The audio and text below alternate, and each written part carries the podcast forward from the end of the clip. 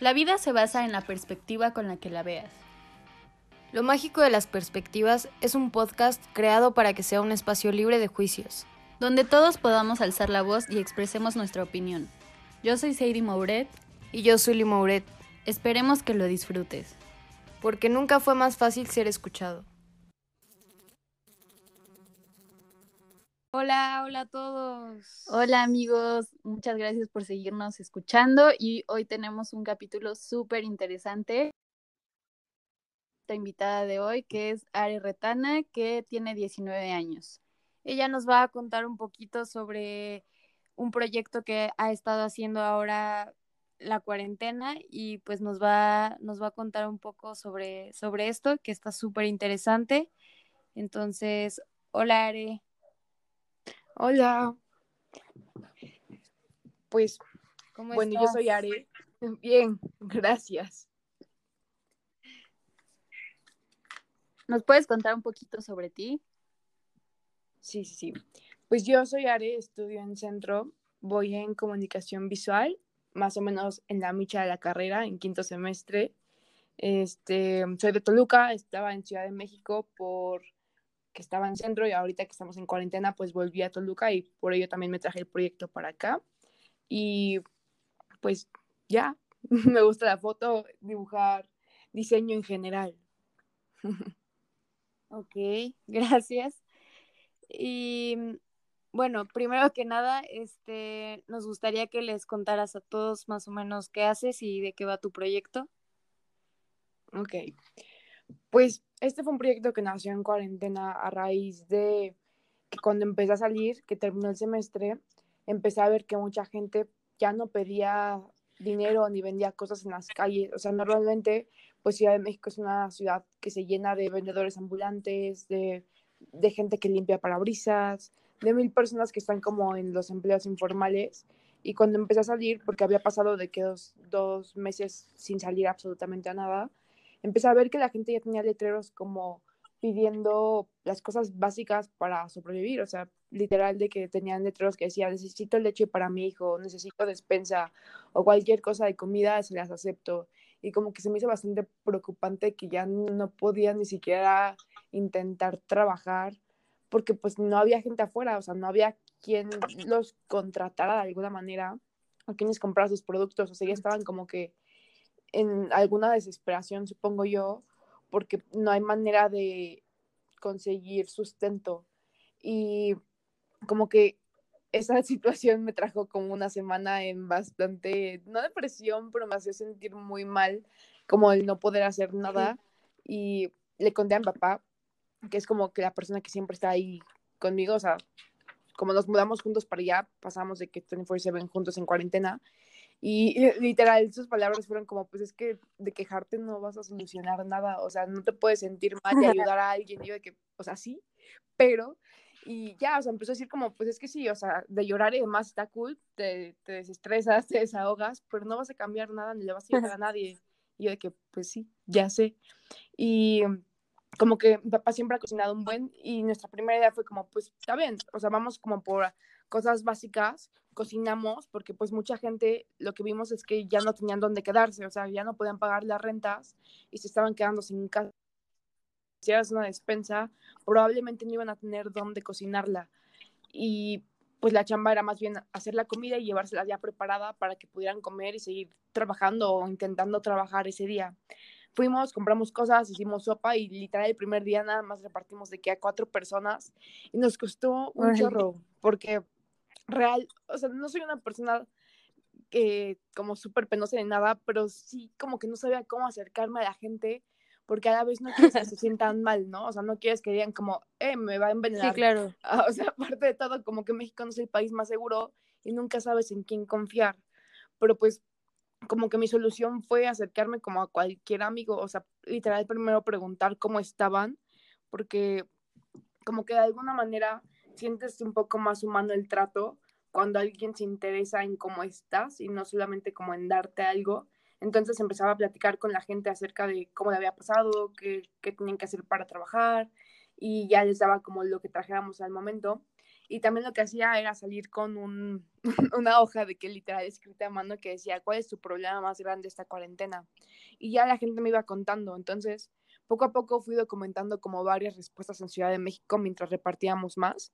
Y eran de que vendedores de globos que nada más habían vendido un globo en todo el día y que tenían que sobrevivir. Esas personas como que con muchas historias y como presentes diferentes y a la par también envié como un audio a varias personas de mis amigos eh, preguntándoles cuál era su mayor problema esta cuarentena también. Y pues obviamente me di cuenta que los problemas eran muy distintos, o sea, como que jamás apunté hacia la culpa, sino como para hacer muy evidente que a veces no estamos conscientes de la brecha enorme que hay entre clases sociales en México y cómo las personas que sí tienen, no tienen que apoyar, pero pueden, o sea, no es algo que deban de hacer, pero es una posibilidad que tienen a la mano. Y bueno, eh, empezó porque subí ese video, o sea, con todas las respuestas y con los audios como eh, a la par.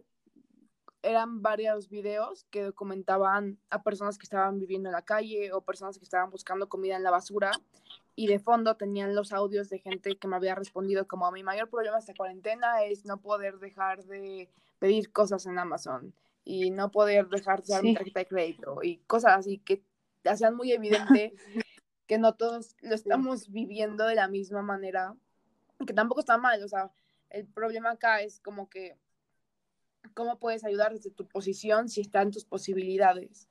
Y poco sí, claro, pues ¿Cómo? Eh, sí, perdón, este, hacerte un poco consciente de que no, o sea, tus problemas no son los más grandes y que existen como estas realidades, ¿no? Sí, justo, o sea, como que los problemas de todos son válidos, pero te das cuenta como a qué se tiene que enfrentar cada persona y cómo puedes hacérselo un poquito más fácil si, si están tus posibilidades. Y total, mucha gente empezó a dar cuenta de estas cosas, me empezaban a escribir y empezábamos a, a recibir donaciones para poder seguir cocinando. O sea, íbamos de que cada semana, como seguíamos en vacaciones, pues teníamos mucho más tiempo y eran de que tres veces a la semana cocinábamos. Como realmente uno sabe cocinar, pero no sabe lo que necesita cada persona, eh, contacté con una nutrióloga para que me diera un poco más de información acerca de cómo hacer una comida balanceada que a la vez aporte los suficientes nutrientes a alguien que estamos suponiendo no ha comido en todo el día o que chance mañana no come, o sea, sea un poquito de energía que le ayude a sobrevivir hoy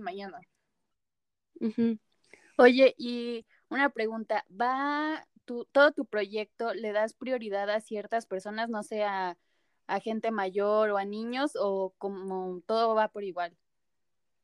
No, todo va por igual. Realmente es como los veíamos encontrando, por ejemplo, en Ciudad de México, eh, íbamos a lugares como los parques, como el Parque México y Parque España, porque varias personas pues ya vivían ahí, o sea, dormían ahí o recolectaban ahí basura o lo que fuera. Y también a veces nos íbamos como por reforma, pero realmente es a quien vayamos encontrando y casi siempre o, ya están pidiendo comida o ves que no tienen nada o están durmiendo en las calles. O sea, como que poco a poco aprendes a darte cuenta quién lo necesita en el momento. Oye, y aprovechando esto que dices, ¿qué tanto crees tú que luego hay gente que se quiere aprovechar como de la situación? Porque, o sea, estuve viendo como muchas veces que decían que traían carteles pidiendo como despensa y aparte, este, Ajá, y que cambiaban sus productos y que al final terminaban como cobrando o, no sé, o sea, como abusando de la situación. Entonces, ¿a ti como experiencia te ha tocado como algo así? Sí, o sea, es que siempre hay gente que mm, chance sí lo necesita o chance no, pero te das cuenta que se aprovecha de ello o que incluso te pide más. O sea, no es que no puedan pedir más, pero te das cuenta cuando alguien no lo necesita, porque la gente que sí lo necesitaba hasta lo compartía, o sea, vuelves a pasar y de que se comía nada más la mitad para dárselo a alguien más. O sea, me pasó varias veces que volví a pasar y veía como alguien partía su comida en dos para dárselo a alguien más que no habíamos visto chance, y en lugar de pedir otro. Pero pues también había gente que, o sea, me tocó a Canto Luca como dos veces, que le di a un señor y me decía como, ah, pero y no trae refresco y no trae postre. O sea, te empezaban a que dices como, ok, no voy a decir nada porque pues hay gente de todos tipos, pero me enojaba mucho ese hecho, ¿no? O sea, como que no lo haces para que te den las gracias en absoluto, pero tampoco para que te pidan como, oh, no sé, o sea, sí me estresaba mucho, por real, o sea, mi papá era la persona que me calmaba, que me decía como, pues es que tú no puedes escoger a quién le das la ayuda, tú simplemente la das y ya, lo que sea del destino. Sí, la verdad es que sí. Oye, y hay gente de todos tipos. Sí, claro.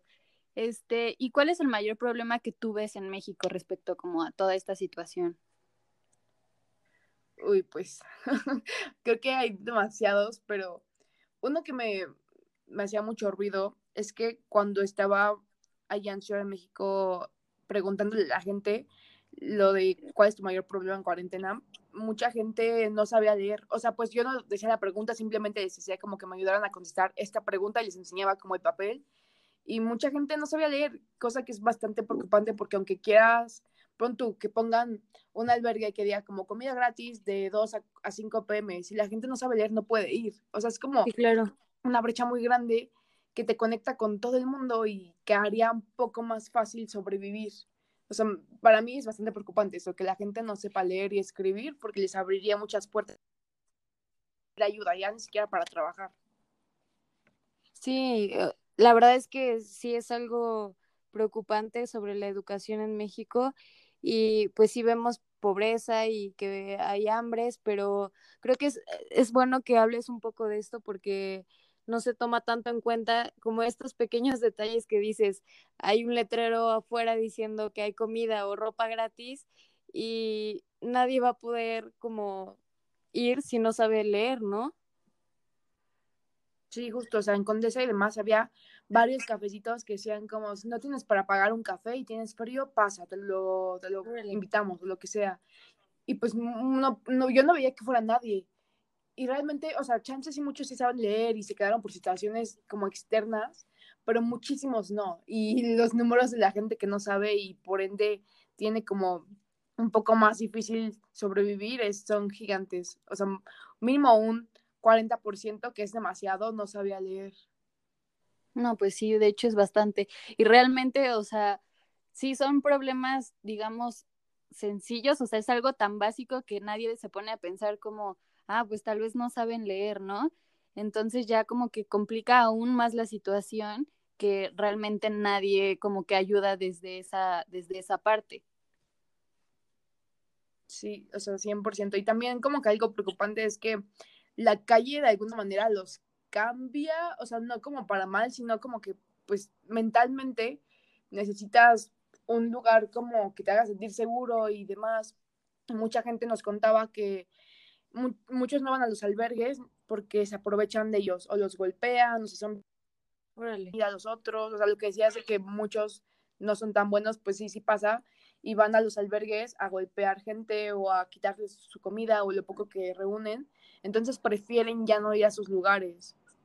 Y, y no sé, está como bastante complicado porque si necesitas reunir a la gente para darles ayuda, pero la gente que va a ir no es la que la necesita, como que cómo lograr llegar a más gente sin, cometer el error de darle a alguien que se está aprovechando.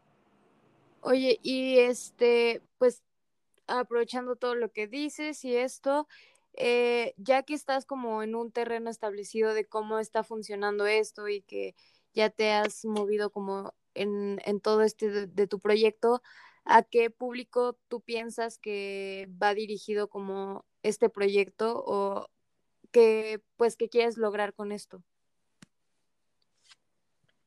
Pues como que ahorita, o sea, según yo mi plan, está como muy dirigido a toda la gente que está en las redes sociales, porque no realmente son los que más peso tienen, o sea, pues no una persona en, específico, sino como a las masas en general, porque chance no puedes donar acá o no puedes hacer esto, pero puedes replicar el movimiento en donde tú vives o como que cambiar un poquito el chip en tu familia diciendo como, no, pues si ya compramos esta despensa, no nos sobra nada, pero podemos compartir esta parte, o sea, como que mucho hacia las generaciones más jóvenes, que son las que de alguna manera tienen un impacto en sus propias familias y en sus amigos y así, o sea, como que realmente, como yo tengo 19, es mi tirada, como que sé hablarle más a esas personas. Sí, sí, exacto. claro.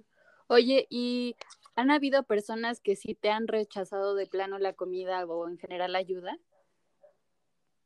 Sí, o sea, varias personas la rechazan y, y como que a veces lo entiendo, yo chances si estuve en esa situación, pues no siempre confías en la gente. O de repente me tocaban personas que ya vivían en la calle y como te digo, que están como un poco ya ciscadas mentalmente porque chance muchos aprovechan de ellos.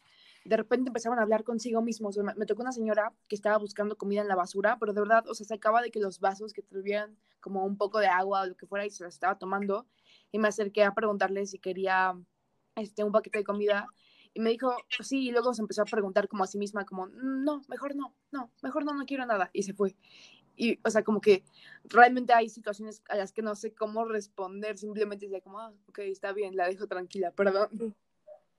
Sí, claro. Oye, y una pregunta, ¿has visto así como muchas personas que tengan, no sé, como que no se vean tan necesitadas a simple vista, pero que realmente se encuentran en la calle?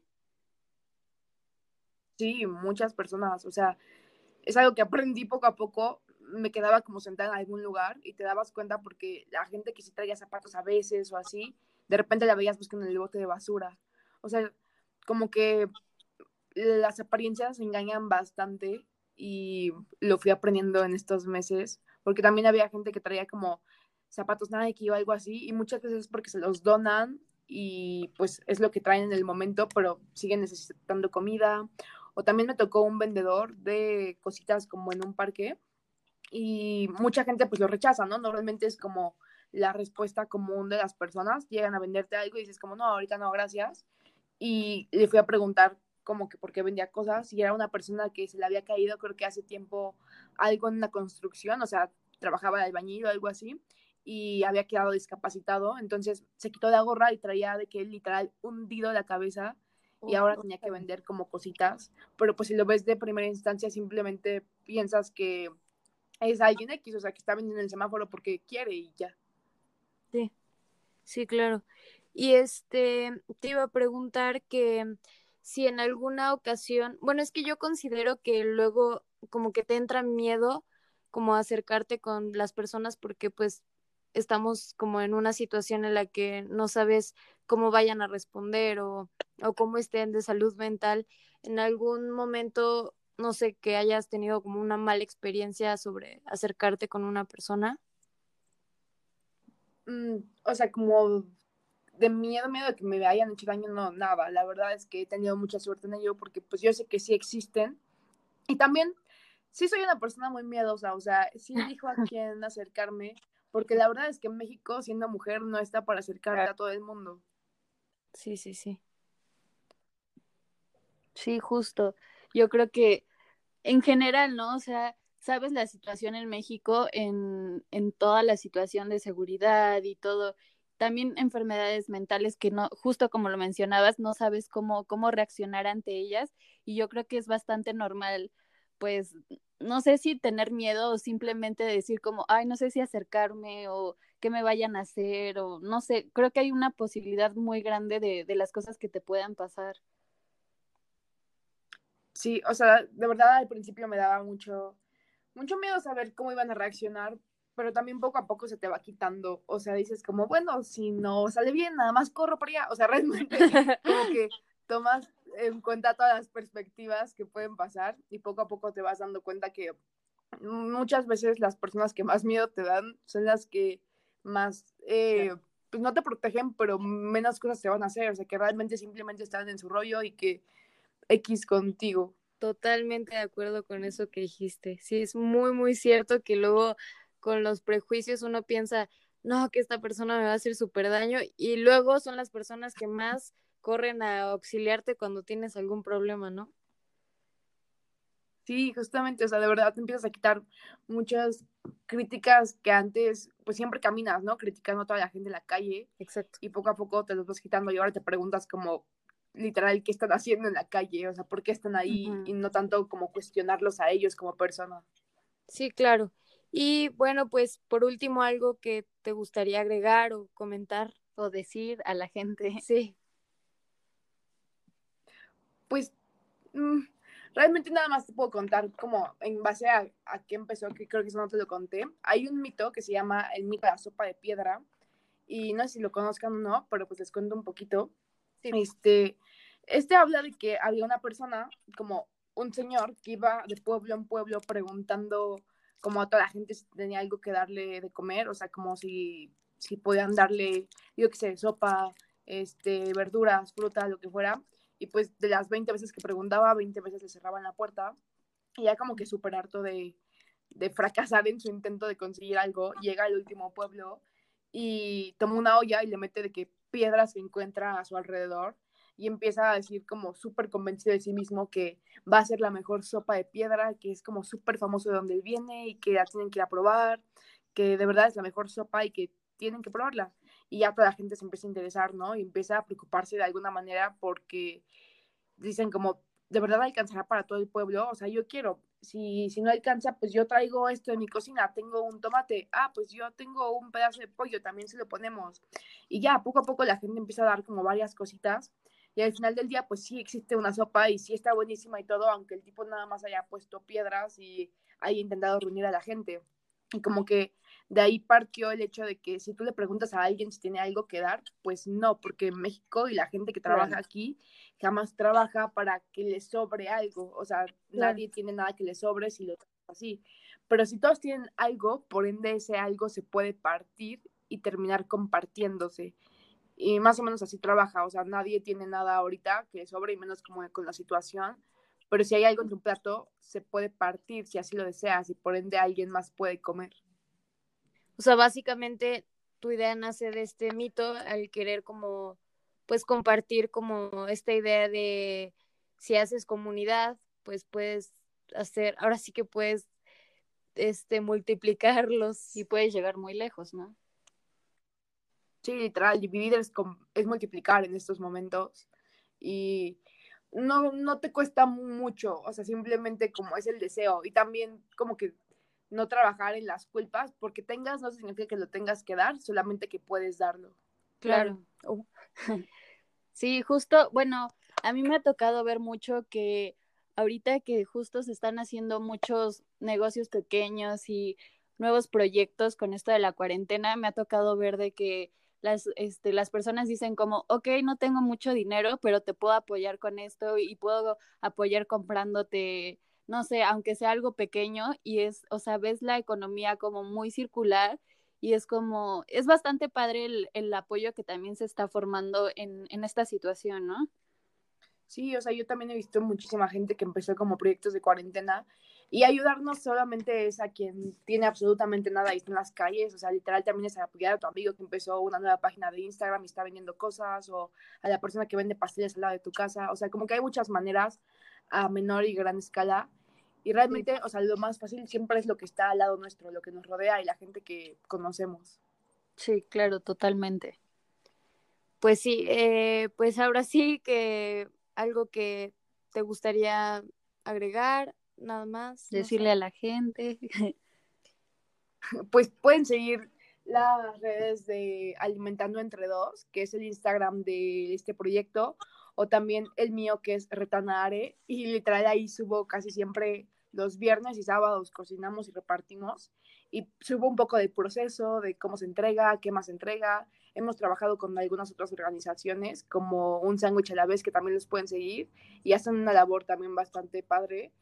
Y ya, si quieren donar, ahí en las redes están como como donar alimentos, especies, recipientes de plástico para seguir repartiendo y cualquier duda del proyecto me la pueden mandar ahí también.